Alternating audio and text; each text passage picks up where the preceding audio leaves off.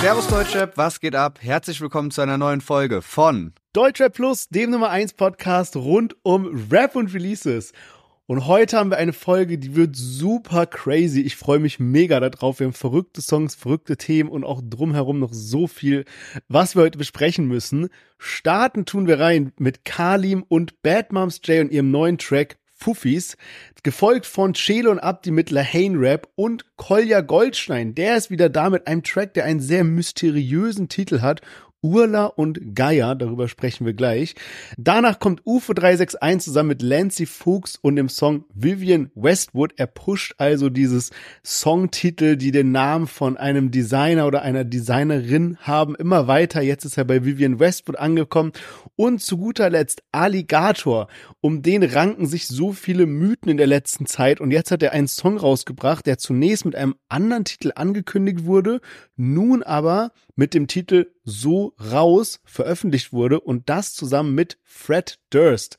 Dazu auch gleich mehr. Yes, also es ist diesmal wirklich eine vollbepackte Folge. Wir haben bei den Themen Loredana mit dabei, die jetzt Katja bei DSDS ersetzen wird. Dann hat Spotify bekannt gegeben, wer dieses Jahr die meistgestreamtesten Artists, Songs und Alben sind. Außerdem gibt's wegen dem neuen Yakari-Hit Streit zwischen PA Sports und Bushido und zum Abschluss sprechen wir über skurrile Auktionen aus dem Hause Arafat Abu Chaka. Also, ich würde sagen, bei den Songs und Themen, die wir dabei haben, unbedingt dranbleiben und wir werden uns gleich nach dem Intro wieder.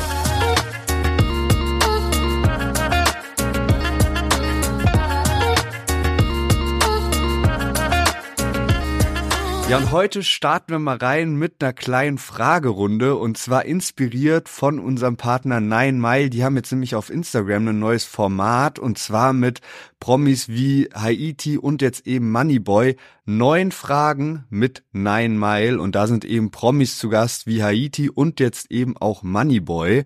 Und der hat da die Frage gestellt bekommen, was seine erste Platte war und genau das will ich jetzt von dir wissen. Ja, meine erste Platte, die Frage kann man eigentlich recht schnell beantworten, aber es hat auch eine witzige Geschichte. Und zwar war meine erste Platte The Eminem Show und meine zweite Platte war auch The Eminem Show. Und das lag daran, ich hatte damals so eine Klassenlehrerin und die hat das so voll auf mich abgesehen. Das war in der dritten Klasse. Und ich war so einer von den Wilden und ich saß so in der letzten Reihe irgendwie und irgendwie hat die mir dauernd so Zeug abgenommen. So, ich hatte zum Beispiel so Yu-Gi-Oh! Karten. Keine Ahnung, warum hat die die so abgenommen. Dann stand die vorne so vor der Klasse und hat die so durchgeguckt, aber die hat nicht gecheckt, dass sie so die Rückseite anschaut von den Karten. Und da meint dann so, was ist das für ein dummes Spiel, was ihr da so sammelt, gell? Und so, keiner hat, sie hat's also nicht gecheckt. Und dann irgendwie hat die so Eminem Show, also was ja auch, ne, die ist ja nicht äh, ab der dritten Klasse sozusagen, da ist ja dieses, wie heißt es, Parental Advisory Dingsbums drauf und so. Und dann hatte ich halt diese Platte und die hat sie mir direkt abgenommen. Und dann hat sie gesagt, irgendwie dann kam sie am nächsten Tag in die Schule und meinte so, ja, sie hat zu Hause diese Platte angehört oder diese CD. Und das mhm. waren so schlimme Texte, dass sie die Platte jetzt erstmal nicht mehr zurückgibt und dann irgendwann nach viel hin und her hat sie mir dann die CD zurückgegeben, aber das Booklet hat sie behalten, weil da irgendwie die Texte geschrieben waren oder sowas. Und dann war ich so enttäuscht, dass ich mir halt nochmal die Platte geholt habe. Und jetzt habe ich zweimal eine mit Booklet, eine ohne Booklet. Ja, geil. Und hat, du hast niemals dieses Booklet zurückbekommen, oder was? Niemals, das hat sie immer noch. Wer weiß, was sie damit macht. Wahrscheinlich jeden Abend noch lesen. und drüber aufregen. Ja, der Hund damals. Ja, Mann, also, wenn ihr wissen wollt, was Moneyboys erste Platte war, dann schaut mal vorbei auf dem Nine Mile Instagram Channel. Da hat er nämlich dann eben diese Frage und auch noch weitere Fragen beantwortet. Und am Ende musste er sogar noch einen Reim auf Nine Mile finden. Und sein Part war, ich sippe Nine Mile, Holmes, du hast kein Swag, herzliches Beileid. Und ich würde sagen, bei uns, Sherwin, ist auch mal wieder Zeit, dass wir paar, paar Lines rappen über mhm. Nine Mile und Effekt, so wie wir das schon mal gemacht haben. Also kommt bestimmt in den nächsten Folgen. Bis dahin, wie gesagt, checkt den Nine Mile Instagram-Channel ab und jetzt viel Spaß mit der Folge.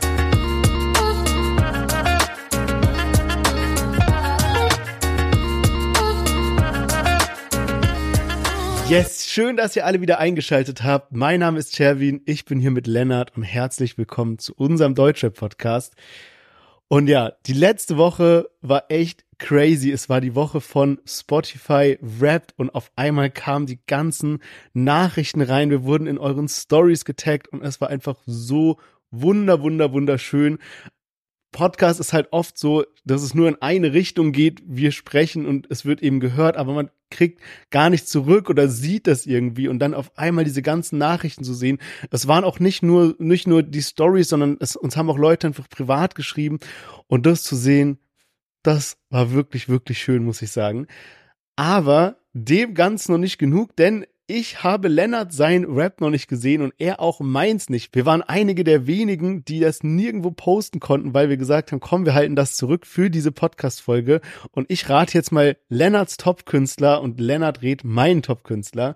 Ich mache jetzt mal den Anfang und ich finde, es ist gar nicht so leicht, weil in den vergangenen Jahren, da weiß ich, dass bei dir immer so Künstler, die wir gar nicht so viel im Podcast besprochen hatten, wie zum Beispiel ein Flair oder ein Samra oder sowas, dann so voll die starken Platzierungen hatten oder auch Bushido war irgendwie fast jedes Jahr mit dabei.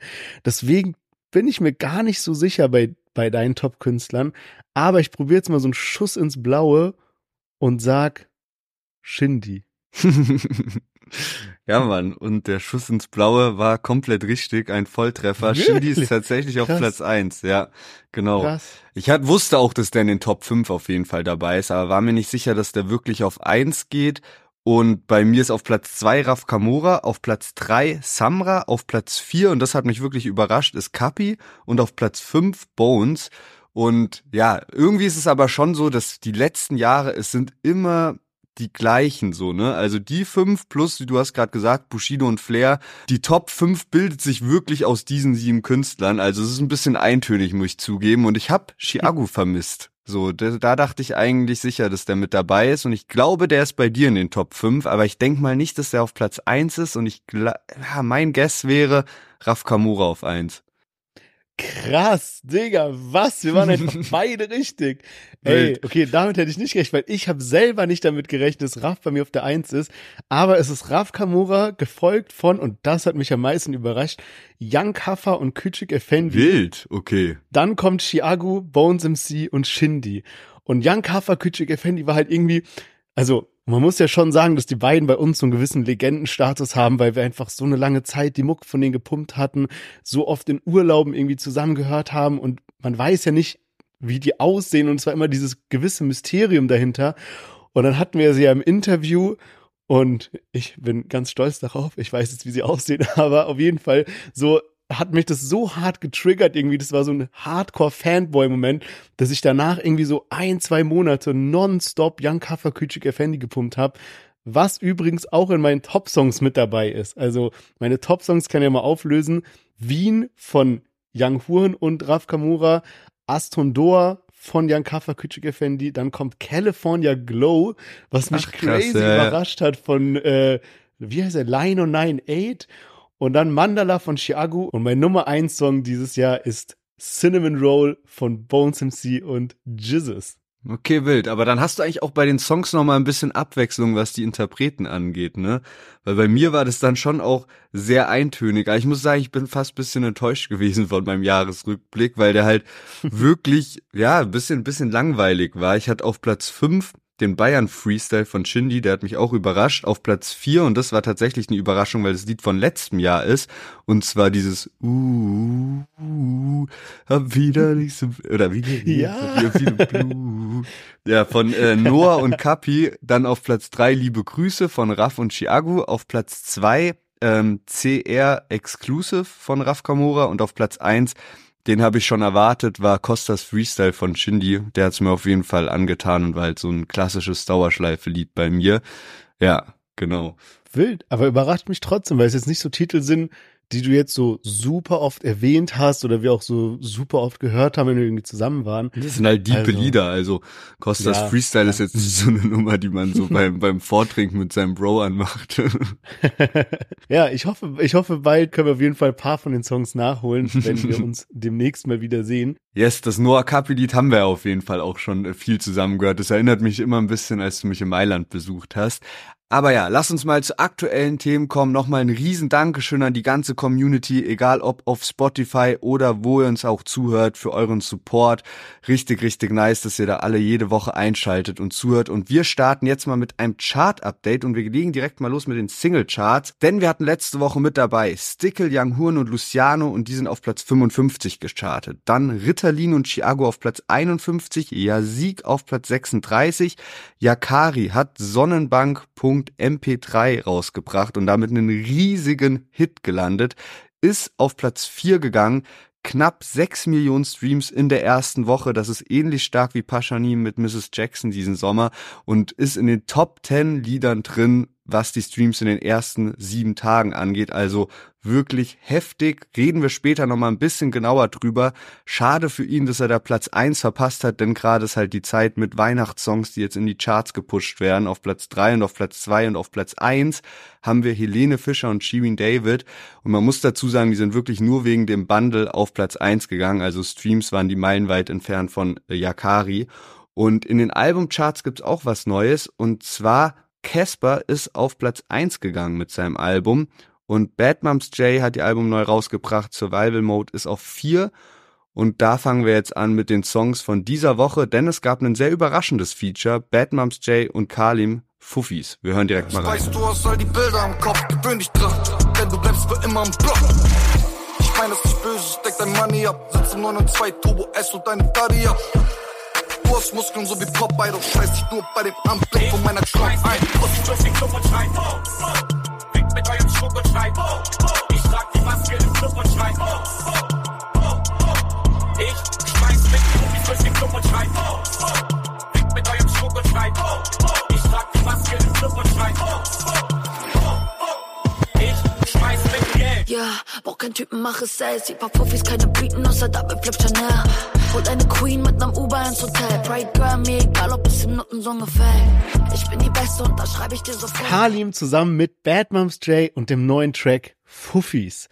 Und was haben die bitte für ein heftiges Sample dafür benutzt? Nicht nur einfach ein ja, Sample eins zu eins verwendet, sondern ja bisschen zusammengeschnitten, weil dieser Teil mit diesem Ich schmeiß mit, das kommt ja nur einmal in dem Originalsong vor und auch dann ich schmeiß mit Geld und sie haben es eben dann so umgeschnitten, dass es dann auf dieses Fuffis im Club passt und man muss schon sagen, dass dieser kleine Trick dazu führt, dass man es einfach immer und immer wieder hören will, weil es irgendwie so geil abgemixt ist mit diesem ne, mit diesem bisschen rausgekattet sozusagen.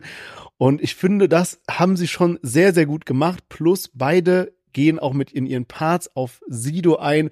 Beide starten sehr geil rein. Beide enden den Part mit einem ähnlichen Reim. Also schon ein starker Song, muss man sagen. Yes, und ich glaube, also Sido hat das ja freigegeben irgendwie und ich glaube, der freut sich darüber auch, so dass jetzt so die junge Generation oder die New Wave das halt so ähm, da da was draus bastelt und das so neu interpretiert und schon krass auch, weil das Original ist einfach 20 Jahre her. Also das muss man sich mal geben, was das für ein Zeitunterschied mittlerweile ist und wie lange Deutschrap auch schon so existiert, dass man es halt auch irgendwie die Lieder kennt und mitverfolgt und sowas. Das ist halt schon sehr, sehr heftig. Es gab ja damals nicht nur die Solo-Version von Sido mit Fuffis im Club, sondern es gab auch ein Remix, Feed Harris, auch äh, sehr empfehlenswert. Hab die Kombi damals auch immer krass gefeiert, Sido und Harris. Und ja, bei dem Lied, du hast gerade schon gesagt, irgendwie ist es geil, weil die ja, beziehen sich ein bisschen drauf, die haben so ein paar Twists eingebaut, der Beat passt halt auch gut, ne, irgendwie, die haben das schon stark angepasst, dass man halt so ein Lied, was halt in einer ganz anderen Zeit entstanden ist, jetzt mit so einem Trap-Beat äh, verwendet, dann halt auch diese Kombi hätte ich halt niemals erwartet, das macht es dann natürlich auch nochmal interessanter, Kalim hatte das Lied ja schon angekündigt vor paar Wochen, aber dass eben Bad Moms J drauf ist, das wusste man davor nicht und äh, trotzdem haben mir aber gerade beim Kalim-Part so ein paar Lines gefehlt, die es für mich nochmal ein bisschen krasser machen. Also die, die halt krass im Kopf bleiben. Ich finde, sein Flow ist sehr, sehr stark. Aber ähm, ja, es war so, du hast gerade schon erwähnt, ne, sie haben schon probiert, sich auch so auf Sido zu beziehen. Das, was ich so rausgelesen habe, war diese eine Line, ich weiß, du hast all die Bilder im Kopf, gewöhn dich dran, denn du bleibst für immer im Blog. Auf, auf Sidos Lied Bilder im Kopf und natürlich auf Sidos Lied Mein Blog so ein bisschen. Ich fand, Red Moms J hat's dann schon ein bisschen krasser gemacht. Die hatte dann die Line drin, komm auf die Bühne, leck die Lippen, Cookie Sweet, Frauen kriegen davon immer harte Nippel in Berlin und dieses Frauen kriegen davon immer harte Nippel in Berlin bezieht sich eben auf diese Originalversion von Fuffis im Club, wo Sido damals gerappt hat, wenn wir die dicken Scheine aus der Porte ziehen, kriegen alle Frauen sofort harte Nippel in Berlin. Und ähm, ja, das, das war dann schon, fand ich, so ein stärkerer Vergleich. Ja, ich dachte mir auch, dass ähm, Batman's J da vielleicht auch noch ein Diss gegen Animus eingebaut hat, weil Animus hatte sie ja letztens sehr, sehr heftig gedisst und jetzt hat sie gerappt, du hast Muskeln so wie Popeye, doch scheiß dir dann bei meinem kurzen Rock ein, Nutte. So, das ist halt der Part, den sie gerappt hat. Und da dachte ich erst so, ja, okay, gut, schon so Save This gegen Animus. Aber zum Beispiel, ich habe ja eben schon erwähnt, dass Bad Moms J und Kalim beide ihren Part ähnlich enden. Ne? Und so rappt Kalim bei, bei seinem Part, du hast Muskeln so wie Popeye, doch scheiß dir nur bei dem Anblick von meiner Glock ein, Pussy. Und das ja, könnte sich auch ein bisschen auf Yakari beziehen, weil die, die hatten ja diese Geschichte da vor kurzem, ich weiß gar nicht, ob wir darüber Stimmt. gesprochen hatten, aber Yakari hatte so ein Video gepostet, wo Kalim anscheinend äh, geschlagen wird, ne, und zwar schon so richtig heftig eigentlich. Und Kalim hat dann daraufhin ein Video gepostet, wo er eine echte Pistole gezeigt hatte. Der war in so einem Hotel und hatte die irgendwie auf diesem auf diesem Schrank liegen, wo man seinen Koffer ablegen kann sozusagen, hat er das ähm, das Magazin rausgeholt und hat dann so die ähm, einzelnen Patronen gezeigt und sowas gesagt wie der ist für dich, der ist für deinen Kumpel, der ist für einen anderen Kumpel, für einen anderen Kumpel, irgendwie sowas hat dann so diese Patronen durchgezählt keine Ahnung, warum man sowas macht, irgendwie, weil da sind ja wahrscheinlich dann die, die ist ja die Polizei wahrscheinlich recht schnell auf der Matte. Aber das war eben so eine kleine Auseinandersetzung, die die hatten. Und dann, ne, dass er jetzt rappt, du hast Muskeln so wie Popeye, doch scheiß dir nur bei dem Anblick meiner Glock ein, macht zumindest der zweite Part in dem Zusammenhang Sinn. Ja, das, das kann gut sein, stimmt. Habe ich gar nicht so weit gedacht, aber gut möglich. Ich fand noch von Batmums JD Line gut, du kriegst von 30 unter 30 einen Korb, ich stehe bei 30 unter 30 in der Forbes. Die fand ich noch so eine, die einem im Kopf bleibt danach. Und damit würde ich sagen, machen wir mal weiter mit Chelo und Abdi. Die haben letzte Woche schon released. Ich habe sie auch erwähnt gehabt, weil ich das Lied wirklich sehr stark fand. Die waren als Feature bei Hannibal mit drauf. Und jetzt haben sie die erste Single aus ihrem kommenden Album rausgebracht, La Hen Rap. Und wir reden gleich ein bisschen mehr. Weed 5 Eve, viel zu misieren. Meine Sachbis fühlen den Track, dicke Asik, grad Beat. Ich bin Maschine, du nett. Roslevi und der Messer, übertriebenste Level. Abo, alle, Achtung, alle, jetzt fliegen die Fetzen. Skut, hör mal zu, jeder Spruch brennt die Bude ab. Diese zwei sind wie Totok Aga Glurakabe. Auch nach 100 Platten immer noch Hunger haben. Auf zu Baza, Yuga Basis, Wullal Adil. Abriss unser Markenzeichen, meine Zunge, keine Schreckschusswumme. Bruder, scharfes Eisen. Wenn die Jungs aus Bornheim Mitte Gold Holstein Süd jetzt mit der Ficken, dann wird's düster. Ich sag, wir sind von Hass, nickt mehr. Das ist La N-Rap, keine Kindercheche. Wir machen Tijarat, Twizzler, hey, das ist La N-Rap. Ja, Cello und Abdi mit La Hen Rap und was mich ein bisschen jetzt gewundert hat, der Song ist einfach nicht auf YouTube drauf. Also, die haben jetzt die erste Single rausgehauen, überall zum Streaming. Album wurde angekündigt, Duo Numero Uno, auch sehr, sehr geiler Titel, finde ich. Und sehr zutreffend auf die beiden, die ja wirklich Deutschraps Duo Numero Uno sind, so lange schon zusammen unterwegs und einfach so ein Dreamteam. Es gab, ja, zumindest nach außen hin hat man nie mitbekommen, dass es irgendwelche Differenzen bei den beiden gibt.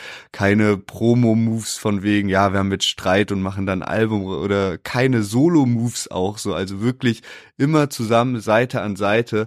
Und ähm, wundert mich ein bisschen, dass man das dann nicht größer und krasser angekündigt hat. Vor allem Lahen Rap finde ich vom Flow her stark. Also ich finde, es ist gut gerappt und äh, bin mal gespannt, was jetzt so deine Meinung ist. Wir sind ja beides auch eigentlich so eingefleischte Cello und Abdi-Fans von früher. Ja, wir hatten ja letztens schon diese Diskussion, als sie äh, Planet I rausgebracht haben und ich eben diesen einen Label-Track da so komplett abgefeiert habe. Und ähnlich geht's mir hier auch. Bei mir, äh, mir geht halt einfach immer so das Herz auf, wenn ich Chelo und Abdi rappen höre, weil die so eine ja ganz bestimmte Art haben. Und ich habe so das Gefühl, dass die langsam wieder diesen Drive bekommen, so wie ich die beiden am liebsten höre. Die haben ja jetzt viel ausprobiert in letzter Zeit, angefangen mit den Streams und verschiedenen Formaten, dann kam mal hier was musikalisches, da was, dann jetzt der Label Sampler, wo wir ja auch schon über die etwas fehlende Promo gesprochen haben, ne? Und ich habe aber das Gefühl, irgendwie die bekommen langsam so diesen Hunger wieder zurück, den es braucht, um so diese richtigen Baba, Chelo und Abdi Parts zu schreiben und so ist es hier ja auch. Das Video, du hast ja schon gesagt, das kam ja jetzt nicht auf YouTube raus als Musikvideo, es kam aber raus als Teil eines Videoformats. Und da war das so, dass die an, dass die durch so eine Waschstraße durchgefahren sind und dann konnten sie quasi während der Waschstraße, ähm, also haben sie ein Beat gehört und hatten dann so lange Zeit, um sich darauf Parts zu überlegen. Und am Ende, als sie aus der Waschstraße rausgefahren sind mit dem Auto, dann mussten sie die Parts rappen und da war der Song. Und ich weiß jetzt nicht, ob das real ist oder nicht oder schon so vorbereitet wurde, aber wenn es so schnell geht, so einen Song rauszuhauen, dann freue ich mich auf jeden Fall auf alles, was kommt, wenn die beiden so mal für einen Tag sich im Studio zurückziehen und dann so Parts runterschreiben. Ja, vor allem, also was mir auch so viel Hoffnung gibt, ist am meisten wirklich dieser Track letzte Woche mit Hannibal. Ich habe den wirklich sehr, sehr krass gefeiert. Ich fand den wirklich von der Atmosphäre unfassbar stark, jetzt auch noch mal mehr als La Rap, einfach auch weil mir der Beat bei dem anderen Lied besser gefallen hat.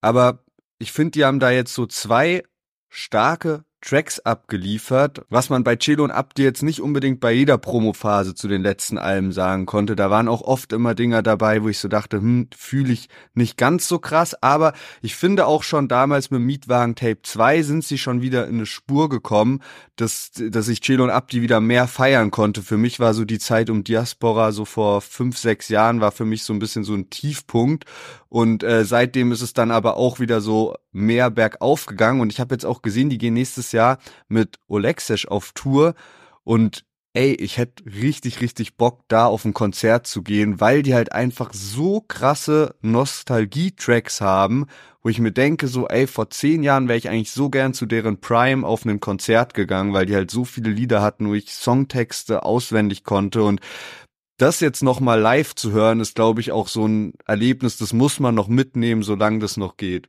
Ja, das können wir gerne direkt so fix machen. Ja, da habe ich auch Bock guter drauf. Plan für 2024. ja, safe. Was ich noch sagen wollte, warum ich das Gefühl habe, dass sie gerade wieder so einen richtig guten Drive bekommen, ist auch, dass sie eben, die haben so dieses Bro-Ding zusammen und ich finde, wenn sie so auf diesem Humor-Level sind, dann funktionieren sie einfach am besten. Und das haben sie jetzt gerade so richtig stabil wieder zurück. Die sind jetzt zum Beispiel auch in dieser Serie die Discounter äh, mit dabei irgendwie. Also auch ein geiler Move, auch wieder so was Witziges, ne? Und zum Beispiel, weil du so meintest, ja, die sind ja so wirklich Duo, Numero Uno und Bros und alles. Ich erinnere mich zurück, als wir das Interview mit denen hatten, ne? Das muss man sich so vorstellen. Mittlerweile machen Lennart und ich ja die Interviews immer getrennt voneinander. Also entweder führt Lennart das Interview oder ich das Interview, weil es einfach für den Gesprächsfluss entspannter ist, wenn man so ein One-on-One-Interview hat. Jetzt hatten wir aber Chelo und Abdi mit dem Interview und wir dachten uns irgendwie so, ey, okay, wie machen wir das alleine oder zusammen, ne? Und dann haben wir gesagt, okay, lass zusammen machen. Dann ist es so zwei Bros und zwei Bros sozusagen. zwei Duo ja. und da hat man so richtig gemerkt, ne? Wir saßen dann da und dann kam irgendwie zuerst Chelo rein und saß da schon, hat so mit uns gelabert und Abdi kam ein bisschen später, hat noch irgendwie kurz seine geraucht, kam dann zurück und so.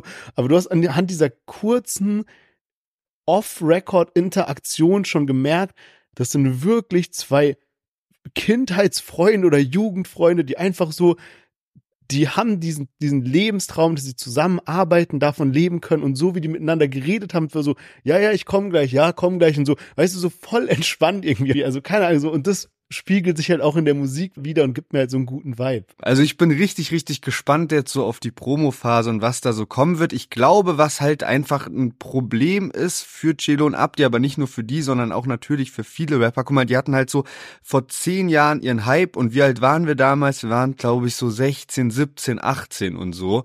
Und was haben wir damals gemacht? Wir sind zur Schule gegangen und haben danach halt mit Freunden irgendwie draußen gechillt und dann hatten wir halt Zeit und haben irgendwie im Park Chill und Abdi gepumpt und wir haben so mitgerappt und sowas und deswegen und so sind, glaube ich, viele Chelo und Abdi-Fans. Die haben die halt damals zu Hinterhof-Jargon-Zeiten halt krass gefeiert und alle Chelo und Abdi-Fans sind aber, gehen halt mittlerweile auf die 30 zu und jetzt hängen wir halt nicht mehr im Park rum oder man sieht sich, wann sehen wir uns noch so, ne? Alle zwei Monate irgendwie mal so und jeder macht so bisschen sein eigenes Ding. Man hört Musik, wenn man auf dem Weg zur Arbeit ist, im Auto ist oder sonst wo, ne? Und es ist halt nicht mehr dieses, man pumpt die Songs jeden Tag und ich glaube, die heutigen 16-Jährigen, die kriegst du halt nicht mehr mit mit, hey, kennst du Celo und Abdi und sowas. Das ist halt einfach dann nicht mehr so deren zeitgemäße äh, Musik, weil halt jeder auf dem New Wave Film ist und sich einfach die Zeiten ein bisschen geändert haben. Und Celo und Abdi macht halt Bock zu hören, wenn du halt jede Line mitrappen kannst und so, so wie wir es halt von damals können. Und deswegen ist es, glaube ich, immer so schwer, halt auch die neue Musik dann so, so krass nochmal zu feiern wie die alten Sachen. Aber ich finde, sie machen es gut und man muss halt immer das bedenken, dass es halt, ja, dass Chill und Abdi, glaube ich, davon gelebt haben, dass damals halt einfach jeder die Musik jeden Tag gehört hat und es halt einfach so ein Vibe war, der halt gestimmt hat und so. Aber ich finde jetzt, wie gesagt, die, die neuen Releases, die machen Hoffnung auf ein, auf ein geiles Album und ich hab Bock drauf und wir werden bestimmt demnächst die beiden nochmal mit einer Single und dann auch mit einem richtigen Musikvideo mit dem Podcast mit dabei haben und würde sagen, an der Stelle machen wir weiter mit Kolja Goldstein, der sich jetzt mit Urla und Gaia zurückgemeldet hat. Bist ein Hurensohn wie Omik, du bist nix als Comic, kleiner Putorenz wie Sonic. Was für Eisenbahnstraße, Mucho sucht dich seit Monaten. Du bist die reinste Blamage, ich schick Eis oder Hase nach Leipzig und frage nach dir. Du hast so viel gelabert, es ist gar nichts passiert. Was, was, was ist aus der Szene geworden? Habt ihr alle eure Ehre verloren? Jede Herde braucht einen Hirten, damit sich Chefin nicht verirren. Demonstrieren wir Stärke in den Vierteln. Schick ein Killer von den ostlichen Eilanden, was wir gemeinsam geschafft hätten. Doch zu groß sind die Feindschaften. Von Kapwerken nach Antwerpen schick ich Boote und Seiljachten. Vom Auto sind die Scheiben getönt, mein Eisen heiß wie ein Föhn. Wir haben keinen Streit, du bist nur einfach nervös. Dein Bentley ein Leihwagen. Meine Karre ist so hart, die will der Welle nicht mal einpacken. Deutsche Rapper seine Lieferung schnell. Yes, Kolja Goldstein ist zurück. Urla und Gaia heißt sein neuer Track. Ey, und ich habe bis jetzt nicht herausgefunden, was dieser Titel heißen soll. Ich weiß nicht, bevor ich jetzt hier weiter rumrede, weißt du es zufälligerweise? Nee, kein Plan. Okay. Weil ich habe auch nur, ey, ich weiß, ich dachte so, okay, gut, das kann man mit einer kurzen Google Research rausfinden oder YouTube Kommentare oder irgendwie in einem Reddit Forum oder was weiß ich auf Instagram. Ich habe es nirgendwo gefunden. Ne? Und falls irgendjemand weiß, was dieser mysteriöse Titel bedeutet, dann bitte schickt uns eine DM und wir werden es nächste Woche auflösen. Ich habe nur irgendwo einen Kommentar gelesen, wo jemand auf so ich weiß mehr als ihr wisst gemacht hat und so geschrieben hat, es ist ein guter Track, doch dahinter steckt sehr viel, alleine wenn man weiß, was der Titel bedeutet. Punkt, Punkt, Punkt. Und deswegen, ja, keine Ahnung, mehr wissen wir nicht. Ne? Es hat noch ein anderer dazu geschrieben, der meinte so, ich bin so 99% sicher, dass Kolja seine Lieder als Messenger für Nachrichten an Kriminelle benutzt, die nur die verstehen. Und darunter ist dann auch eine wilde Diskussion entfacht, dass es anscheinend wirklich so ein Ding ist und dass man irgendwie in so Adlibs so Messages an so kriminelle Personen raushören kann und ne, also wäre ja schon ein wildes Ding. Deswegen bin ich so gespannt, was dieser Titel bedeutet. Aber ich muss auch sagen, der Song, ey, der hat bei mir ein, zwei Anläufe gebraucht und dann habe ich ihn zum dritten Mal in einem Miles gehört, also in so einem Mietwagen und ich bin dann hier so durch Berlin gefahren ich musste was ganz harmloses erledigen. Ich musste nur was beim Baumarkt abholen, aber es war schon so früh dunkel und ich habe richtig Kolja Goldstein auf Anschlag aufgedreht und dieser Song, der ballert einfach rein. Und ich muss sagen, auch in Zeiten wie diesen, wo es halt viel Rap gibt, der so ein bisschen ja, Larifari-Lines und hier mal was und da mal was, auch wenn man nicht versteht, worum es bei Kolja Goldsteins Parts geht, man hat zumindest das Gefühl, dass sich da jemand um jedes einzelne Wort Gedanken gemacht hat und das mit so einer Aggressivität und so einer Power in der Stimme. Uff, wirklich geiler Song, muss ich sagen. Ja, ich habe das Lied so gehört und ich muss sagen, so in den ersten 30 Sekunden habe ich so gedacht, ich, man, man denkt ja, wir denken ja mittlerweile schon automatisch so ein bisschen darüber, was man so im Podcast sagt. Ne? Und dann habe ich so gedacht, so, ey, irgendwie bin ich nicht mehr ganz so hyped wie am Anfang. Ich weiß noch, dass vor zwei Jahren mir jemand auf einer Party Kolja gezeigt hat, so, ne, die Musik von dem. Und danach war ich so, okay, das ist schon irgendwie so, der bringt frischen Wind.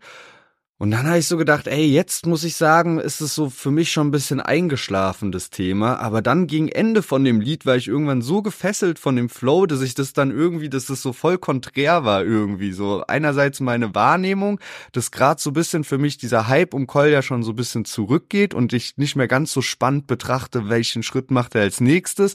Und andererseits muss man einfach sagen, ey, der liefert schon ab. Also wieder geiles Lied und ich finde so die Beats, wie, wie jetzt eben bei diesem Lied, sind sind schon so ein bisschen so Kolja Goldstein-Type Beat. Ja. Und zum ersten Mal disst Kolja Goldstein namentlich. Und zwar gleich drei Rapper an der Zahl. Omega, Sinanji und Bushido. Und Bushido hat sogar schon geantwortet. Aber um es trotzdem mal ganz kurz aufzurollen, Sinanji ist, da rappt er, deutsche Twitcher haben Sachen im Arsch, ich würde lachen, aber was er da sagt, ist kein Spaß. Also, ne, auch ein bisschen, ne, zwar auf der einen Seite humorvoll, auf der anderen Seite auch äh, klare Kritik. Ja. Genau. Und äh, bei Bushido rappt er, was für jeder deiner Freunde fickt jeden meiner Freunde. Ich wollte dich mal fragen, Bro, wie lebt es sich als Zeuge? Und also natürlich da auf eine Line von Bushido Bezug genommen und dann aber, wie lebt es sich als Zeuge? Und jetzt, wie hat Bushido darauf geantwortet? Er hat dann nämlich gesagt, den guten Kollegen Goldstein habe ich in Dubai auch schon ein paar Mal getroffen. Letztes Mal habe ich ihn gesehen, da waren wir beide in der Mall. Da haben wir uns die Hand gegeben. Hey, was geht? Hey, was geht? Weitergelaufen.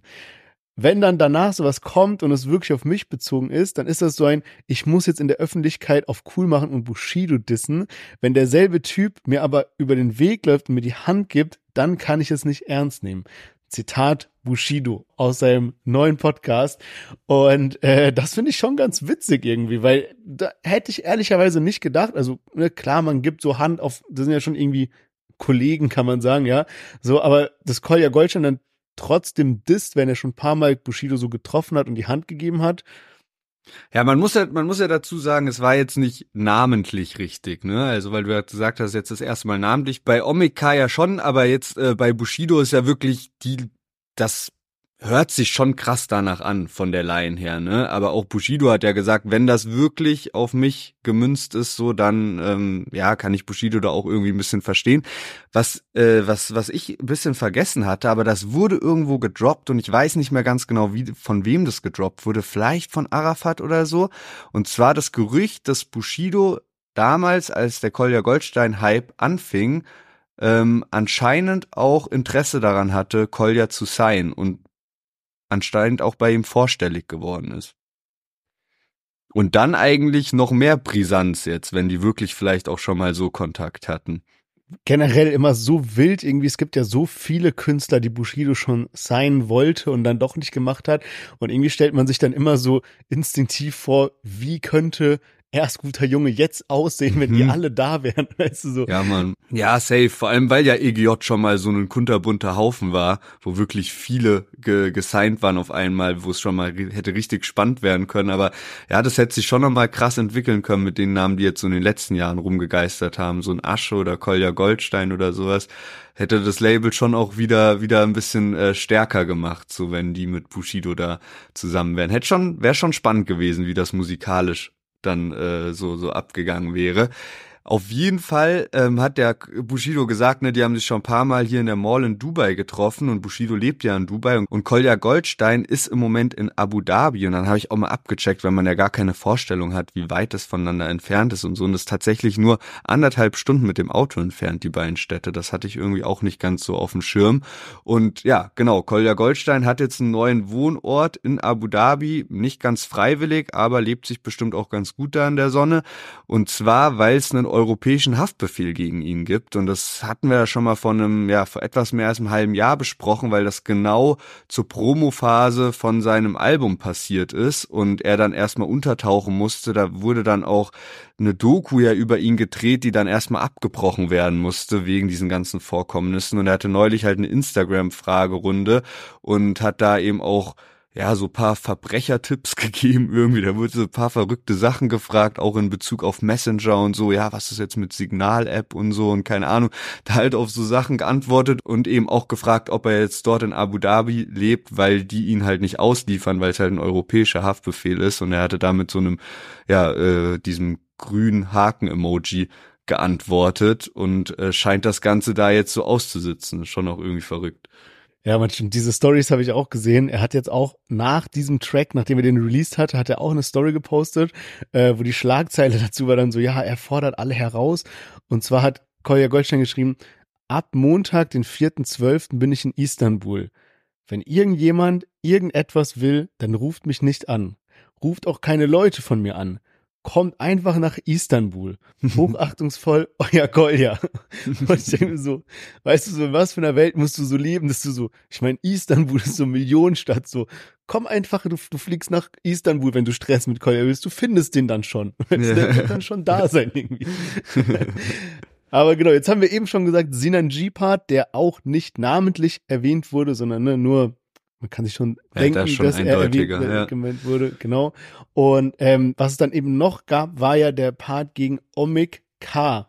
Und da muss man wissen, was ist da überhaupt vorgefallen. Ne, Omik K, äh, Leipziger Rapper, rappt oft über die Eisenbahnstraße in Leipzig oder ne, kommt da so ein bisschen her, so das wird gleich noch wichtig.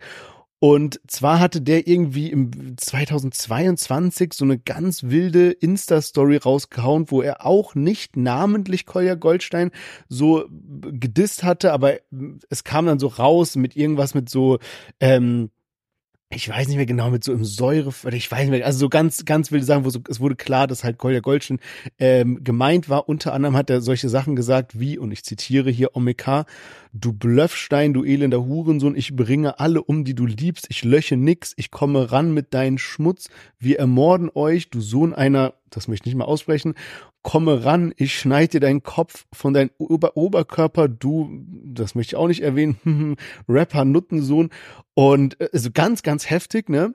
So und dann hat er sich zwei Tage später aber öffentlich entschuldigt und gesagt, er war besoffen, während er diese Aussagen getroffen hat. Und seitdem hat man nicht mehr so wirklich was davon gehört, was da jetzt so vorgefallen ist, ne? Und jetzt rappt eben Kolja Goldstein in seinem neuen Track, du bist ein Hurensohn wie Omik, du bist nix als Comic, kleiner Puto nennst dich wie Sonic, was für Eisenbahnstraße, Muko sucht dich seit Monaten, du bist die reinste Blamage, ich schick Eis oder Hase nach Leipzig und frage nach dir, du hast so viel gelabert, es ist gar nichts passiert. Das heißt, wenn man den Worten von Kolja Goldstein trauen kann, wer auch immer Muko ist, der ihn jetzt hier sucht, aber irgendwelche Leute suchen anscheinend nach Omeka in Leipzig, äh, um den ja, für seine Worte wahrscheinlich so zur Rede zu stellen.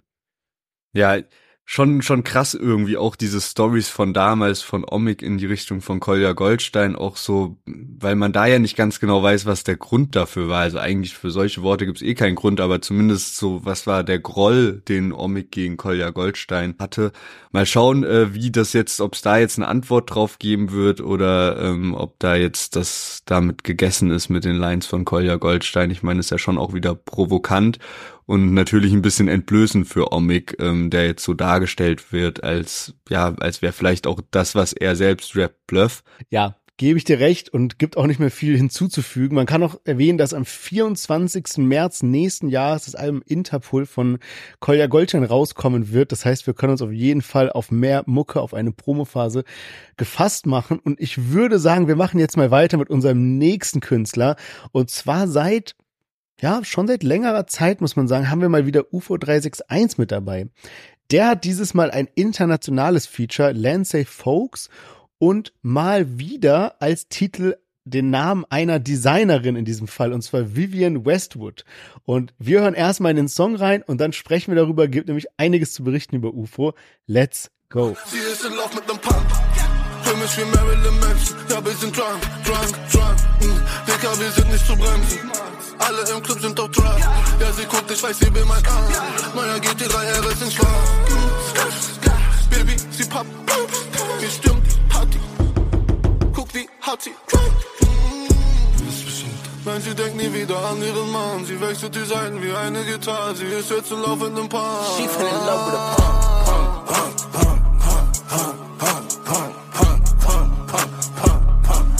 She doing drugs at a pump, pump, pump, pump, pump, pump, pump. Yes, UFO 361 zusammen mit Lansay Folks und dem neuen Track Vivian Westwood. Und ich habe vor knapp einer Woche so ein Video gesehen. Ich glaube, das war von Puls oder so. Und da ging es eben darum, so ja, der neue Style von UFO und ne, dass der irgendwie alle so ähm, so alle schockiert. Dann hat er diese Satanismus-Symbole auf seiner Tour und ne, dies, das, jenes und so.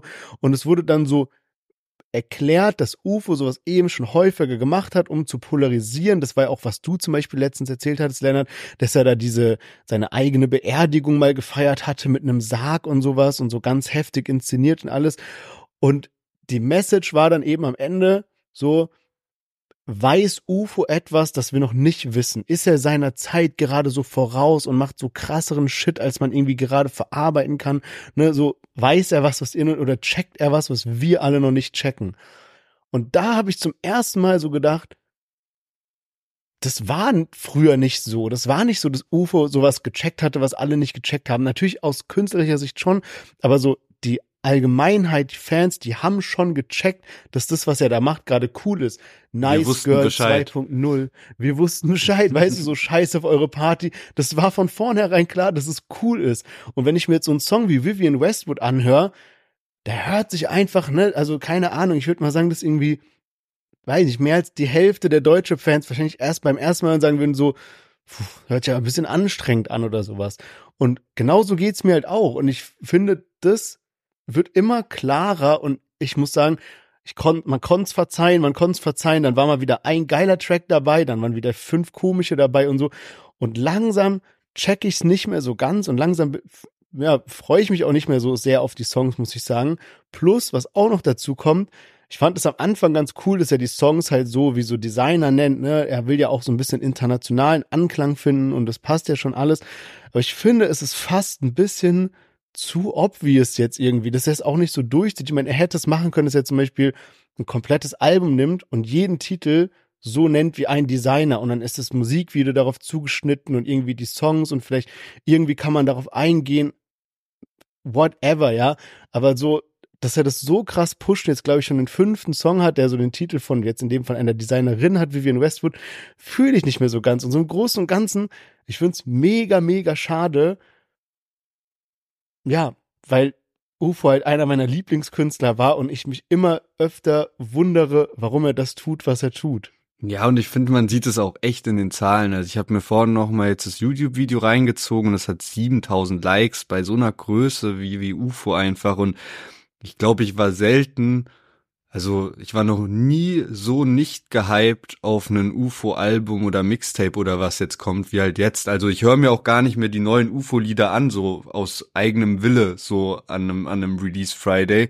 Und hab auch immer schon so eine so eine richtige passive Haltung dazu, weil du willst ja immer UFO mit reinnehmen ne? und schreibst mir immer so jedes Mal so wenn UFO release, ja lass UFO mit reinnehmen. Wäre gar nicht so, weil du es feierst, sondern weil es halt auch immer viel zu reden gibt und so. Und dann habe ich mittlerweile schon so ein bisschen so gehabt, so ey nee, wir hatten den doch letztens drin, wir hatten den doch letztens drin. Dann habe ich aber jetzt mal geguckt, wir hatten den halt vor drei Monaten das letzte Mal drin. Also ist jetzt eigentlich mal wirklich an der Zeit, aber da merkt man schon auch ja, wie wenig Begeisterung UFO gerade bei vielen seiner Fans, glaube ich, hervorruft. So, also ich glaube, vielen geht's so wie uns. Ich war jetzt auch am Wochenende feiern und dann kam auch irgendwann so, ich sag mal so paar Deutschrap-Klassiker aus der Zeit, wo Deutschrap so Spaß gemacht hat und das halt auch so im Club lief. Ne? Dann kam so Bianco von Rin und Young Huren und halt auch Standard, wo UFO halt auch so einen geilen Part drauf hat und es macht halt einfach richtig Bock so und der UFO war halt richtig geil damals, aber das, was jetzt kommt, ich will auch, ich will auch keine internationalen Features mehr. Also ich habe keine Lust auf irgendwie so UK-Rap-Feature oder US-Rap-Feature. UFO soll lieber Solo-Lieder raushauen oder mal wieder Songs machen, die länger als drei Minuten gehen oder paar Deutschrap-Features und sowas. Darauf habe ich mehr Bock so. Und es ist ja auch nicht so, dass alles scheiße ist, was er rausbringt. Zum Beispiel Match war ja auch dieses Jahr ein krasser Erfolg, ist auch ein geiles Lied, was man auf Dauerschleife anhören kann. Auch Traum war angenehm anzuhören, weil das halt nicht diese Rage-Rap-Richtung hat. Aber halt auch zwei Lieder, die sehr ähnlich sind irgendwie. Und dann habe ich mir auch nochmal Cobain reingezogen. Und es gefällt mir teilweise, aber dann auch sehr auf Krampf mit so äh, Techno-Beat und ja, ich weiß nicht, keine Ahnung. Also ich hoffe, dass irgendwann mal wieder geilere Mucke von UFO kommt, aber grad fühle ich's nicht. Ja, ich kann mir auch vorstellen, ich hatte mal so ein Video gesehen, ich glaube, das war von UFO selber oder so eine Doku darüber. Der hat ja immer viel Material so gedreht, ne? Der hat ja so eine Zeit lang so jede Woche irgendwie so ein, so ein Vlog oder sowas rausgebracht. Und ich glaube, er ist halt mit sehr vielen Leuten umgeben, die so aus der Fashion-Richtung kommen, die ihn sehr, sehr krass beeinflussen was sich aber auf seine Musik auswirkt. Aber seine Musik war halt einfach, zumindest die Musik, die ihn so an die Spitze gebracht hat, war massentaugliche, coole Musik. Und ich glaube, das ist halt so was sehr, sehr Nischiges. Das ist so, wie wenn du dir, keine Ahnung, eine Balenciaga Modenschau anguckst dann denkst du auch, okay, sieht irgendwie abgefahren aus und komplett, alle Leute sind crazy angezogen. Aber das ist ja jetzt nicht das, was jeder trägt auf der Straße, so, ne, um es mal so auf die Musik rüberzubringen irgendwie. Es gibt aber, um dir vielleicht ein bisschen Hoffnung zu machen, zwei kleine Lichtblicke, die darauf hinweisen, dass bald wieder andere Musik kommen könnte. Einerseits hat er jetzt mit Bones zusammen eine ganze Reihe an Bildern gepostet. Die waren aber auch in diesem düsteren UFO-Stil, muss man sagen. Also es war jetzt nicht so, dass UFO so in die Welt von Bones rein ist, sondern eher, dass so Bones in die Welt von UFO rein ist. Ich hoffe nicht, dass wir einen weiteren Bro verlieren. Und das er hat ja sogar war, kommentiert. Bones hat, glaube ich, als Caption oder sowas oder als Kommentar Mhm. so, ähm, ich habe meine Seele an UFO verkauft gemacht. So, ne? Ja. hat damit natürlich auch ein bisschen so Ja, Statement klar. gesetzt Ja, zu ja. diesem so UFO hat seine Seele, ne? So, ja, klar. Aber ich hätte mich auf jeden Fall mehr gefreut, wenn es mehr so ein Bones-Vibe wäre und dann UFO mit da drin wäre. Aber egal, wir sind jetzt erstmal unvoreingenommen. Und das zweite war, dass UFO letztens so ein Bild gepostet hat mit einem deutschen Pass und einem Pass aus Mauritius und hat dann dazu geschrieben New Life. Das heißt, falls UFO wirklich die ich we- weiß gar nicht, wie, wie man das sagt, aber die Staatsbürgerschaft von Mauritius hat und jetzt mehr sich in den sonnigen Gebieten aufhält und mehr so Strand, Palmen, Urlaub und sowas. Vielleicht hat es auch eine gewisse, einen gewissen Einfluss auf seine Musik und wir können bald wieder so Mucke wie früher erwarten. Ja, Nice Girl 7.0 oder sowas. Das hört sich eigentlich dann schon danach an. Ja, wäre auf jeden Fall geil, weil ja, im Moment fühlt sich an wie so eine Ausprobierphase halt auch. Vielleicht hat er da halt jetzt auch gerade so Bock drauf und so. Ich fand, du hast einen guten Vergleich gezogen mit so Balenciaga Modeshow und so. Mal schauen. Du hast es gerade schon angesprochen, UFOs inszenierte Beerdigung vor paar Jahren, wo er dann eben auch so einen Move gebracht hat, ne, UFO ist jetzt tot und dann gab es irgendwie Gerüchte, ob er jetzt als Kaiser zurückkommt und so. Und ich weiß gar nicht, ich krieg's gar nicht mehr zusammen, was da der Promo-Move war. Auf jeden Fall, ja, kurz Karriereende und dann halt doch zurückgekommen. Es hat aber paar Monate gedauert. Aber jetzt bei Alligator, dem letzten Song von heute, den wir dabei haben, da waren es nicht paar Monate, sondern wirklich nur zwei Wochen. Und was es damit auf sich hat, da besprechen wir gleich mehr dazu. Er hat jetzt ein Feature mit Fred Durst, so raus. Nur drei Tage regelt. Doch um sie zu verstehen, brauche ich einen Enkel. Mein iPhone fremdelt, ich lasse es aus. Seitdem habe ich wieder Glatze gehauen. Aber an Modeworten hätte ich das Interesse verloren. Worüber ihr heute Nacht sind die Gadgets. Come on! Keine Ahnung, wovon alle reden. Ich bin so raus, so raus, so raus. Ich drehe die alten Alben meiner Helden hinterm Mond auf. So laut, no doubt. Nur ein Moment, Moment, der mich vom Trennen trennt. Aber dieses Rennen kann ich nur verlieren, wenn ich loslauf. Slow down, slow down. Ain't nobody gonna tell me about the things I'll miss. Ain't nobody gonna help me when I leave this mess. Ain't nobody gonna Ja. Alligator und Fred Durst mit so raus und ähm, ja, gerade eben, als das Lied losging, habe ich auch gemerkt, okay, da muss man schon auch in dem Modus sein für das Lied, war auch erst ein bisschen anstrengend, aber die Hook feiere ich eigentlich so. Ähm, und ja, da gibt's jetzt auf jeden Fall viel drumrum, worüber wir sprechen können, denn Alligator hat vor zwei Wochen eigentlich seine Karriere beendet. Und zwar hat er seinen Song Trauerfeierlied der eigentlich von 2013 ist, als Orchesterversion released und dann genau diese Version auch auf seinem Konzert in Köln gespielt. Und am Ende von dem Konzert gab es dann eben irgendwie, ja, so ein Transparent oder sowas runtergegangen ist ähm, auf der Bühne und darauf war ein Abbild von einem Kreuz, also eben auch so, ja, beerdigungsmäßig und auch das Musikvideo dazu hat eben am Ende so ein Kreuz gehabt, wo die, die Worte draufstehen, gern geschehen, Alligator 1989 bis 2023. Also hat schon auch irgendwie an diesen Promo-Move von UFO erinnert. Alligator hatte in seiner Instagram-Bio dann auch stehen, Alligator war ein deutschsprachiger Musiker 1989 bis 2023 und viele Fans haben getrauert und haben auch gehofft und gebetet, wie man es jetzt so unter den Kommentaren von dem neuen Lied liest, dass das alles nur ein Joke ist und sich schon bald bewahrheitet, dass äh, Alligator doch nicht aufgehört hat. Und so war es jetzt auch. Und da hat er sich wirklich auch was Cooles überlegt, muss man sagen. Von dem Promo-Move kann man jetzt halten, was man will. Ne? Ähm, wenn man das bei UFO kritisiert, muss man das auch irgendwie bei Alligator kritisieren. Aber ich finde so die, die Idee, die er sich da jetzt so zurecht überlegt hat mit dem Videokonzept zu So raus, also seiner neuen Single, ist schon, ist schon ganz gut durchdacht. Genau. Und zwar ist es gut durchdacht, weil eigentlich keiner so wirklich checkt, was gerade abgeht. Er hatte zunächst den Song Alligators letzter Wille genannt und als er dann rauskam sozusagen, also man kann ja das, das Video schon so davor auf YouTube zeigen sozusagen und dann, wenn man es quasi wirklich abspielen kann sozusagen, dann hat er den Titel geändert auf So raus featuring Fred Durst. Fred Durst ist der Frontman von Limp Bizkit. Und ja, keine Ahnung, mein erster Gedanke war so ein bisschen, okay, gut, vielleicht hört jetzt seine Karriere auf und sein letzter Wille war ein Feature mit Fred Durst, ähm, weil es halt irgendwie so sein Traum war oder so, keine Ahnung, aber hätte mich jetzt auch ein bisschen verwundert. Hab zum Beispiel auch noch was gehört, dass anscheinend die 257ers in einem Interview gesagt haben, dass die mal ein Feature mit ihm wollten und er wollte dann aber 20.000 Euro haben und das war ihnen dann irgendwie ein bisschen zu viel oder so und so mit diesem Hintergrundwissen fände ich den Move jetzt auch nicht so krass genug dafür. Whatever, auf jeden Fall, der Song kam jetzt raus und das Videokonzept war so, dass man als Hauptdarsteller Battleboy Basti sieht.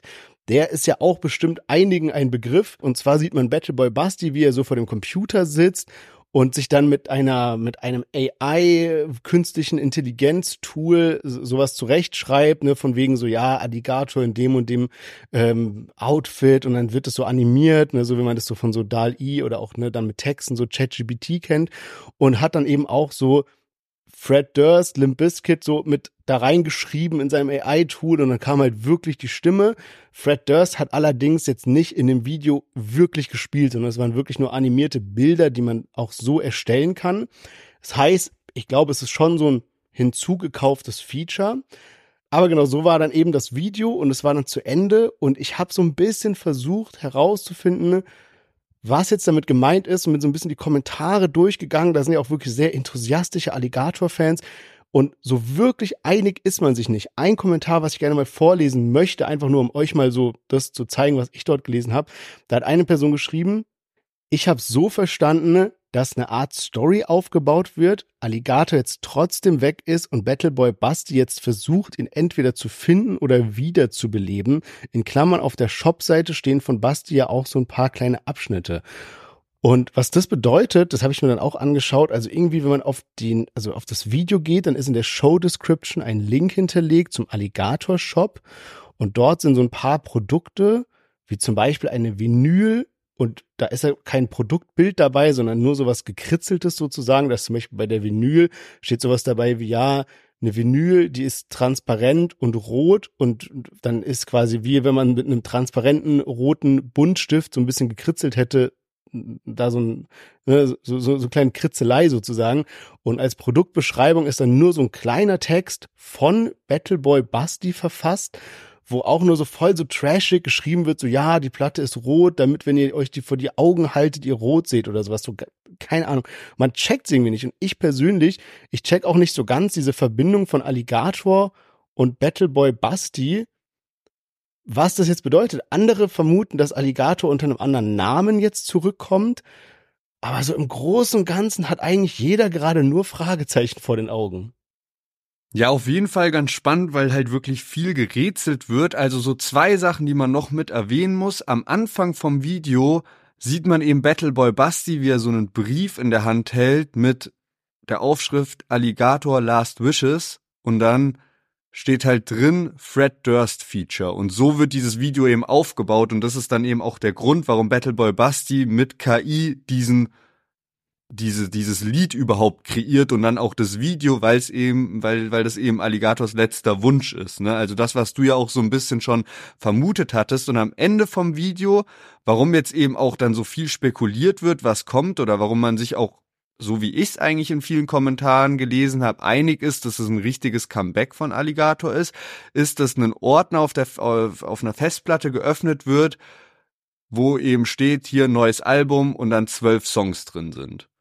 So, und deswegen weiß ich gar nicht genau, ob so komplex oder kompliziert ist. Klar sind gerade noch einige Fragen offen. Ja, welche Rolle spielt Battleboy Basti? Wie geht's jetzt weiter und so? Ich könnte mir aber vorstellen, dass jetzt Alligator halt einfach ein neues Album rausbringt mit zwölf Tracks und eigentlich glaube ich nicht, dass er seinen Namen ändert, weil dann wäre das ja jetzt schon der Fall bei der Single und der heißt ja immer noch genauso. Ich kenne eigentlich Alligator auch so mit so rockigen Sachen und Beats, aber hab auch gelesen, dass es schon noch mal für für Alligator Verhältnisse ein bisschen rockiger als normalerweise ist. Deswegen vielleicht probiert er sich da halt auch in einer ja ein bisschen anderen Musikrichtung jetzt aus oder probiert halt ne paar Elemente miteinander zu verknüpfen und ähm, hab mir das so erklärt jetzt. Ja, das das kann ja auch Sinn machen, weil die Kernaussage von dem Song, also so raus mit Fred Durst, ist ja die Kernaussage so ein bisschen, dass er nicht mehr so richtig connected mit der Mhm. aktuellen Hip-Hop-Culture, wenn man es so interpretieren will. Ne? Also so kann man auch so als so kleinen Seitenhieb an UFO vielleicht verstehen, aber er so rappt, so seid ihr Fashion-Ikonen oder obdachlos?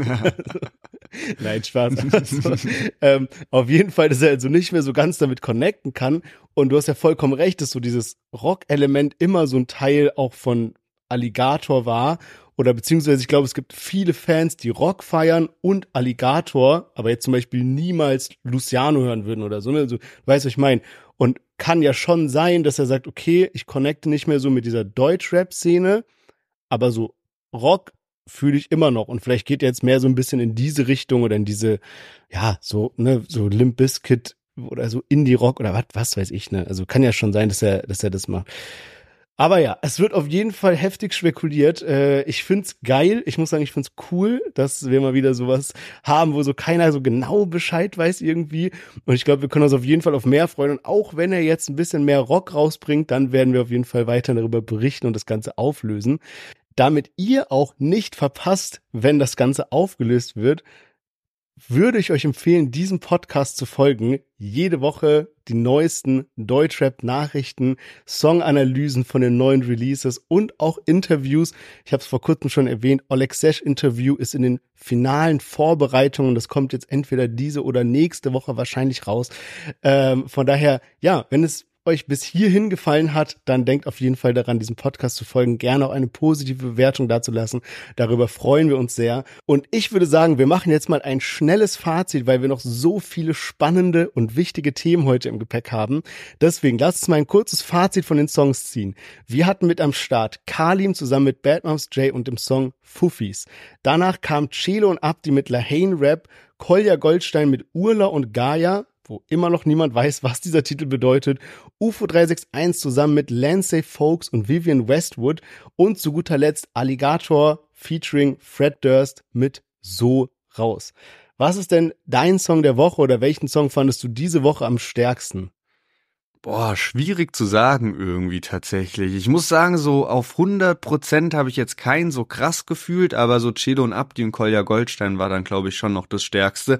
Ich fand tatsächlich, Angie und Rais haben eine geile Nummer rausgebracht diese Woche. So ein ruhiges Lied eher, aber äh, ja, sehr viel Atmosphäre. Ich glaube, das war so mein Favorit äh, an diesem Release Friday. Wie sieht's bei dir aus?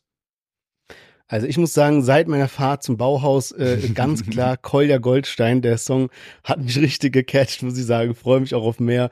Deswegen definitiv Kolja Goldstein und bin sehr gespannt, wie ihr abstimmen werdet. Zumindest bei der Spotify-Umfrage, die wir da immer unter die Folge posten.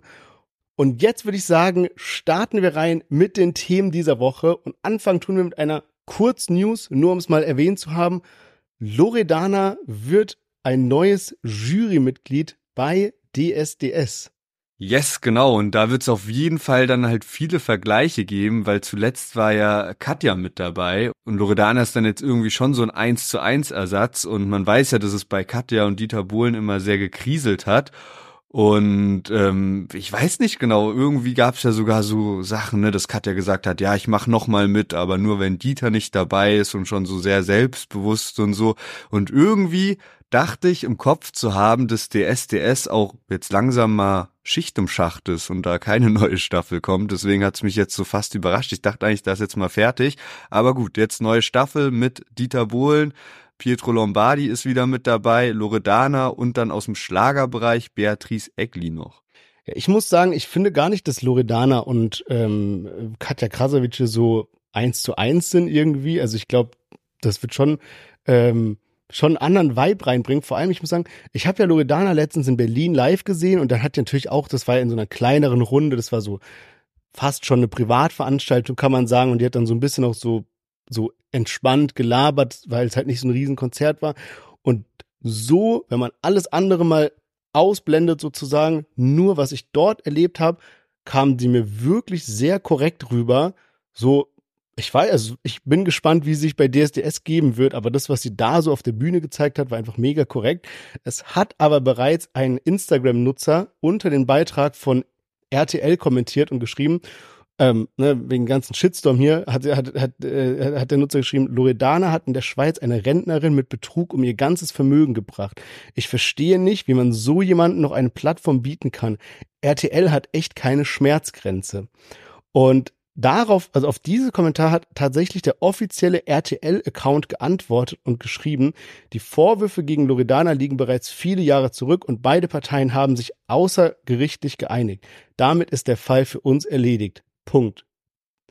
Bin mal gespannt, ob das dabei bleiben wird, weil ich kann mir vorstellen, dass das Thema jetzt schon mal so ein bisschen hochgebracht wird sozusagen oder hochgepusht wird irgendwie, weil ja klar, ich denke mal für viele Leute steht es schon noch im Raum. Ähm, aber ja, ich, wir können mal gespannt sein, welchen neuen Wind Loredana so bei DSDS einbringen wird. Ich glaube, es ist eine ganz coole Ergänzung, weil sie schon so diese Rap-Welt und diese aber auch dieses Potenzial für so Hits irgendwie verkörpert und deswegen, ich glaube, es kann ganz cool werden. Nächstes Thema. Wir haben ja schon zu Beginn unserer Folge unsere Top Artists und Top Songs veröffentlicht, aber natürlich wurden jetzt auch von Spotify die Top Songs 2023 aus Deutschland und auch die Top Artists 2023 aus Deutschland veröffentlicht. Und das ist ziemlich spannend. Yes, und wir starten mal rein mit dem, was so am unspektakulärsten meiner Meinung nach ist, und zwar die Top-Songs, weil es dann schon auch so ein bisschen ahnbar war. Auf Platz eins natürlich der Komet von Apache und Udo Lindenberg. Ich sag jetzt mal nur die, die Rap-related Songs, sonst wird's glaube ich zu kompliziert. Auf Platz drei Ailiva und Mero. Auf Platz vier Young Yuri, der hatte ja diesen Song Tabu, das war ja auch so ein bisschen so deutschsprachig, aber auch so, ja, Techno-Richtung. Auf Platz 7 Friesenjung von Chiagu und äh, Joost und Otto Walkes. Und dann auf Platz 9, schon stark, weil das Lied von letztem Jahr ist, Zukunft Pink von Peter Fox und Ines. Und ja, da waren jetzt, fand ich, nicht so krass große Überraschungen dabei, da dass man jetzt so ist, so, ja, hm, das äh, habe ich aber gar nicht kommen sehen. Gehen wir mal zu den Artists. Da ist auf Platz 1 Apache, auf Platz 2 ist Bones MC, auf Platz 3 haben wir Tyler Swift, auf Platz 4 Raf Kamora, auf Platz 5 Luciano, 6 Ailiva, dann drei Ami-Künstler und auf Platz 10 Sido. Und da muss ich sagen, fand ich schon krass. Bones auf Platz zwei hätte ich gar nicht so unbedingt mit gerechnet. Und auch Luciano und Sido, also Luciano auf Platz fünf dieses Jahr kein Album rausgebracht. Sido auf Platz zehn auch dieses Jahr kein Album rausgebracht. Schon eine Leistung auf jeden Fall. Ja, das ist echt krass. Vor allem, ich hätte irgendwie so intuitiv gesagt, dass also Raf Kamora und Bones safe dabei sind, aber Raf Kamora über Bones wäre. Aber da ist ja quasi ne, Apache, Bones, Taylor Swift, Raf Kamora. Das hat mich auch überrascht.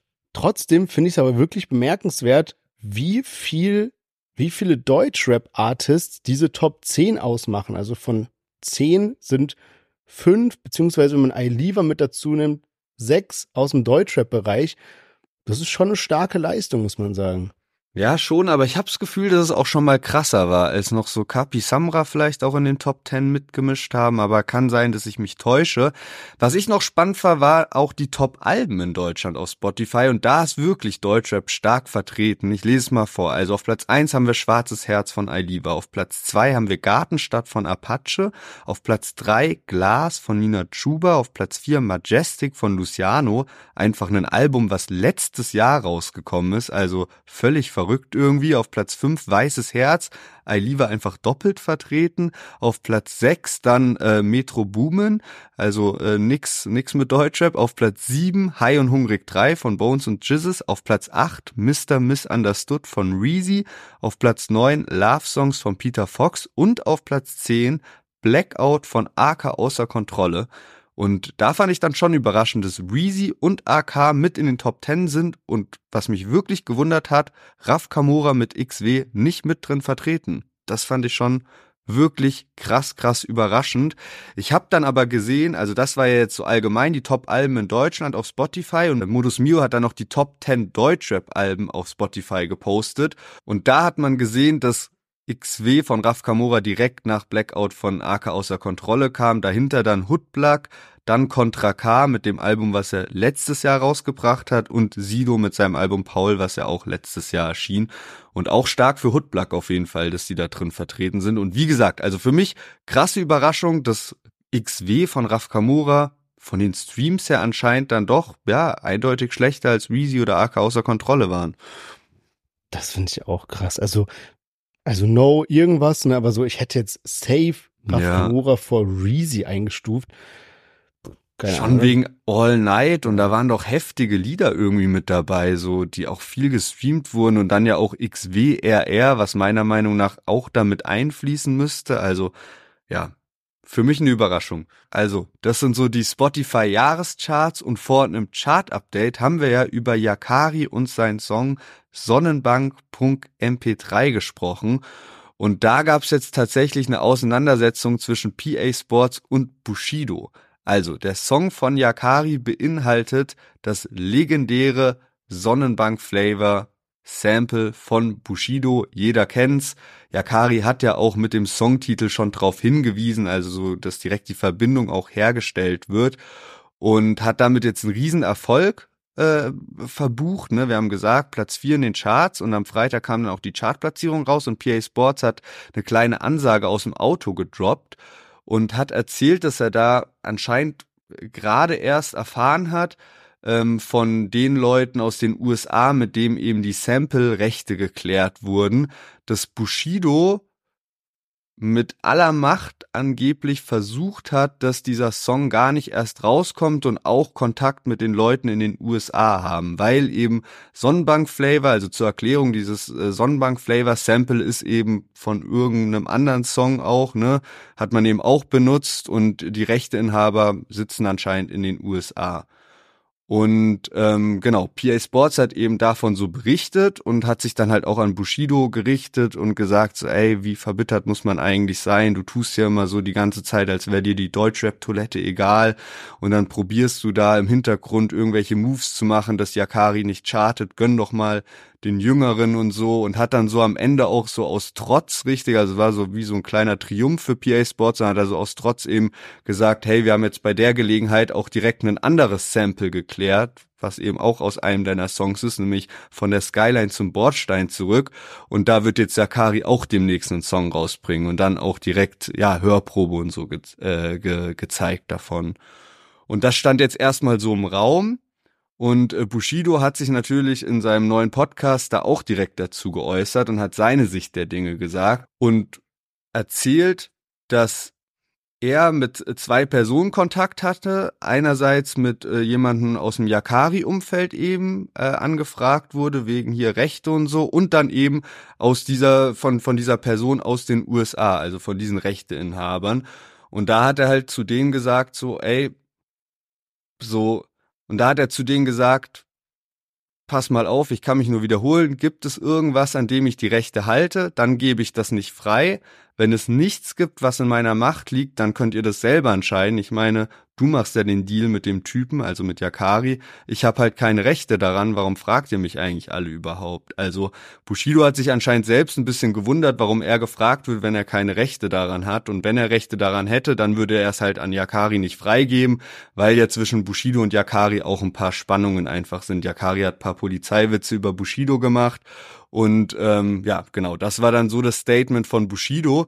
Und wenn ich jetzt so meine Meinung von außen sagen sollte, dann glaube ich, ist es einfach ein riesiges Missverständnis. Und PA Sports hat halt irgendwie mit dem aus den USA dann wahrscheinlich auf Englisch gelabert und irgendwie halt äh, der Typ aus den USA hat so gesagt, so, ey, Bushido wollte dieses Sample nicht freigeben aber er hat keine Rechte daran und PA Sports hat es dann halt so auch aufgefasst und so gesagt, während für Bushido, wenn man Bushido da glauben kann in der Richtung, das halt so war, dass er da halt angefragt wurde und gesagt hat so, ey, falls ich daran Rechte habe, dann gebe ich es nicht frei, aber ansonsten müsst ihr das halt entscheiden. Und ich glaube ehrlich gesagt, es hört sich einfach nach einem Missverständnis an und halt so einem Ding, wenn das halt über drei Ecken läuft, dann ähm, ja, und der eine sagt das über den anderen, dann kommt halt sowas bei raus. Ja, ist eigentlich mal ganz spannend, diesen Fall zu betrachten, weil man eigentlich immer davon ausgeht, dass alle Rechte bei dem Künstler sind, der den Song gerappt oder gesungen hat oder sowas.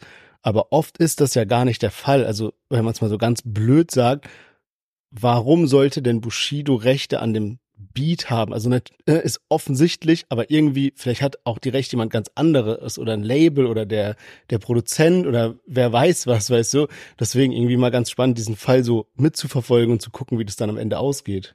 Ja, ja, safe. Auf jeden Fall. Also ich bin jetzt auch gespannt, wie das weitergeht. Ob jetzt der nächste Song, was ich vorhin schon angesprochen habe, ob der jetzt rauskommt oder ob da jetzt noch irgendwas passiert oder wie auch immer. Ich meine, ist auch krass, ich kann mich dran erinnern, vor paar Monaten haben wir darüber gesprochen, ey, wird da jetzt bald ein Feature kommen zwischen Bushido und PA Sports und jetzt haben sich da die Fronten so krass verhärtet, so äh, schon wild. Also Yakari hat ja auch vor paar Monaten Props an Bushido gegeben und so und ähm, dann hat er, glaube ich, Yakari auch mehrmals irgendwie Bushido kontaktiert und Bushido ist halt nicht drauf eingegangen und wie man ja Bushido auch dann manchmal kennt, der haut dann irgendwie so ein bisschen so unterschwellig paar Dinge dann in seinem Podcast oder so raus und so ein bisschen, was dann halt auch komisch wieder auf der anderen Seite ankommt und deswegen, ja, kann ich auch irgendwo PA Sports verstehen, dass der sich so ein bisschen über Bushidos Verhalten wundert, weil er ja auch in seiner Ansage gesagt hat, so, ey, eigentlich hatte ich Empathie für dich und so.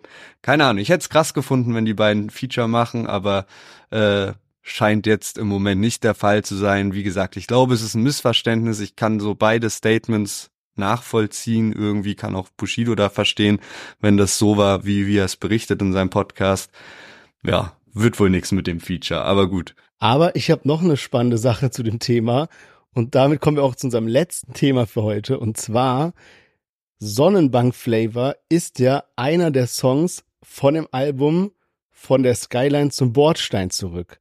Und da gibt es jetzt eine richtig witzige Nachricht, wie ich finde. Man weiß gar nicht so genau, wie es dazu gekommen ist, aber das Finanzamt Potsdam versteigert aktuell Gegenstände von Arafat Abu Chaka. Und die kann man auf der Webseite zoll-auktion.de erwerben, beziehungsweise man kann mitbieten, ja. Und das ganze Portfolio oder wie man es nennt, ne, an Produkten dort umfasst 33 Paar Sneaker und eine goldene Schallplatte von Bushido von der Skyline zum Bordstein zurück. Und diese goldene Schallplatte ist, also das, das, ey, ich bin gerade auch auf dieser Website, es sieht aus wie eBay Kleinanzeigen oder eBay oder sowas, ne? Da ist so ein kleiner Text dabei, da steht, ähm, also auf der Plakette steht Gold Award verliehen an Arafat Abu Chaka für mehr als 100.000 in Deutschland verkaufte Tonträger, Bushido von der Skylines Bordstein zurück, war 2006, ja.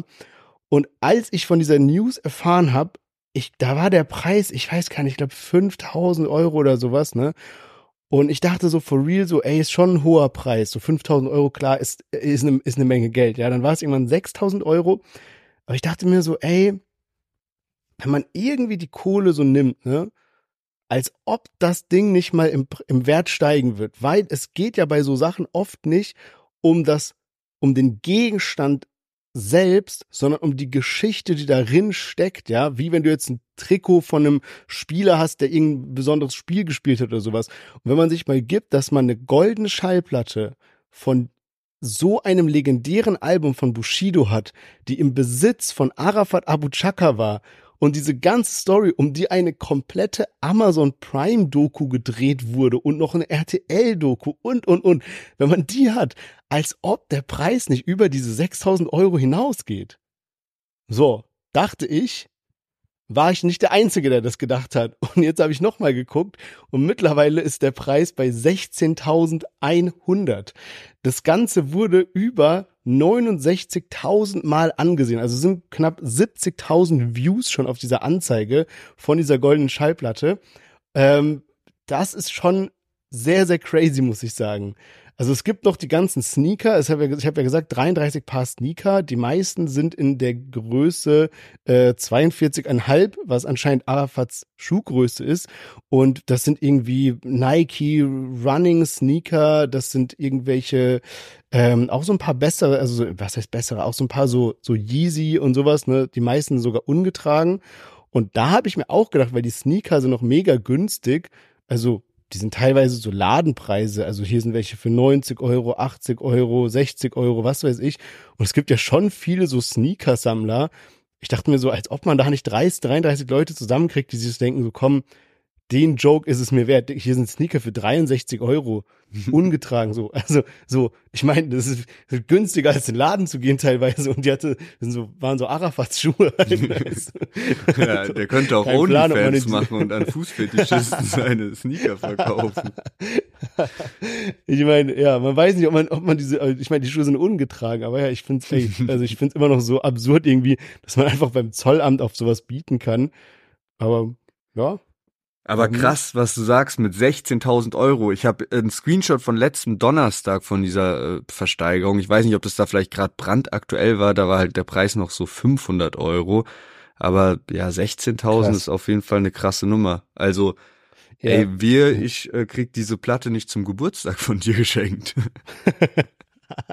Stimmt, ich habe, oh mein Gott, das Geschenk, das werde ich sogar, das kann ich sogar jetzt im Podcast sagen. Ich habe Lennart, als die, als wir heute telefoniert haben vor der Aufnahme, noch gesagt, dass ich mich mega freue, weil ich ein richtig abgefahrenes Geburtstagsgeschenk für ihn gefunden habe und etwas, das wirklich so auf der Kippe stand, ob das klappt oder nicht. Und das ist sogar ein Geburtstagsgeschenk, von dem jeder hier im Podcast profitieren wird. Ich werde nichts weiter dazu sagen. Kommen wir zurück zum Thema. Die goldene Schallplatte wird nicht dein Geburtstagsgeschenk sein, Lennart. Das tut mir leid. Aber die Versteigerung, die geht auch noch sieben Tage und zehn Stunden. Das heißt, wenn es alleine jetzt schon bei 16.100 Euro ist, boah, ich denke mal, das kann schon auf so gute 20k oder so. Ey, ich ja, kann mir sogar mehr wahrscheinlich sogar. Also wenn es jetzt schon so ist und da sind ja Leute bereit, 16.000 dafür zu blechen. Das heißt, ne, die paar Leute, die da jetzt gerade so oben mitbieten, für die wird's dann wahrscheinlich auch nicht jucken, da noch mal paar tausend Euro mehr draufzulegen. Also ja, das wird bestimmt geisteskrank abgehen. Mal schauen. Das ist halt auch so ein Item, was so, wenn du Kohle hast, und Fan bist und diese Zeit so miterlebt hast, halt auch so ein bisschen priceless ist, weil es ja sowas Verrücktes ist. Es ist wie wenn irgendwie so Sidos Maske versteigert wird oder so. Natürlich kannst du jetzt überlegen und kalkulieren, okay, ist jetzt 5000 Euro wert oder 8700, aber wenn du irgendwie gut Geld hast und das Ding kostet halt 20.000, dann sagst du, fuck it, so, ich will diese Maske haben. Weißt du, was ich meine? Ich glaube, so Leute wird es halt auch hier geben, die einfach, ja, ordentlich drauf bieten werden. Ja, crazy. Voll, also letzte Sache noch dazu. Also kann sich jeder, jeder mal angucken, wie diese Anzeige. Aber es ist auch so witzig, weil diese Bilder, ähm, die, die halt da auf dieser Webseite sind, auf diesem zoll-auktion.de, die sind halt auch in diesem Zollamt entstanden und man sieht dann so diese goldene Schallplatte, die man normal nur kennt, auch so Aufnahmestudios oder umringt von anderen Goldplatten, dann steht ihr da in diesem so, in dem Flur von diesem Zollamt einfach mit so alten Fliesen und so, ne? es, sieht komplett absurd aus, was man da sieht. Äh, Aber wofür ist ja. das? Also ist es dann, weil Arafat Steuerschulden hat und die dann über sowas jetzt abbezahlt werden oder also irgendeinen Zusammenhang muss es da ja geben. Das ist ja jetzt nicht üblich, dass irgendwie das Finanzamt irgendwie Schuhe von jemandem versteigert.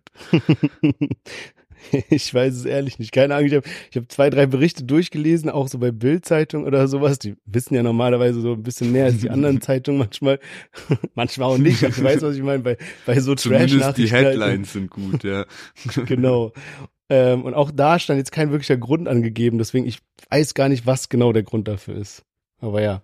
Let's see. An der Stelle wollte ich noch mal kurz einen Hinweis darauf geben. Falls ihr nicht die 16.100 Euro habt für die goldene Schallplatte von Arafat, aber ihr aus Berlin kommt und auf der Suche seid nach einem kreativen, schönen, außergewöhnlichen Weihnachtsgeschenk, einem Erlebnis oder sowas, dann checkt doch mal Strange ab, A-E-S-T-R-A-N-G-E.